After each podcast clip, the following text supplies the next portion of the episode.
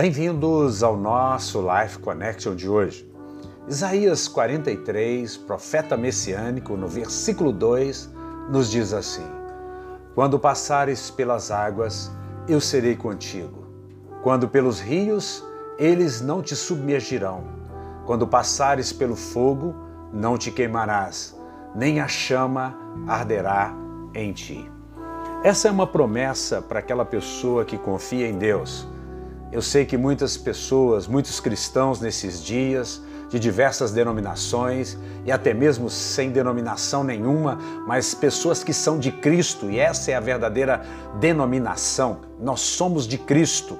A nossa religião é Cristo, em nós a esperança da glória. Quando você está em Cristo, quando você recebeu a promessa, quando você recebeu a redenção, então você pode confiar nessa palavra.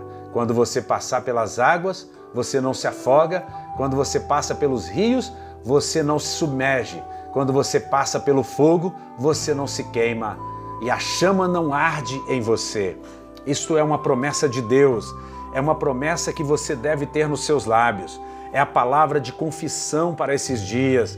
Não importa se as águas sejam o coronavírus, se o fogo seja o coronavírus, não importa que se seja outra doença, outra enfermidade, mas nós cremos que neste momento Deus está dando ordem aos seus anjos, está dando ordem às suas miríades celestiais para lutar o bom combate, para matar a morte, para destruir o espírito da morte. Nós cremos nisso, nós cremos que não é a morte que vai tragar a vida, mas é a vida de Jesus que já tragou a morte e a destruição.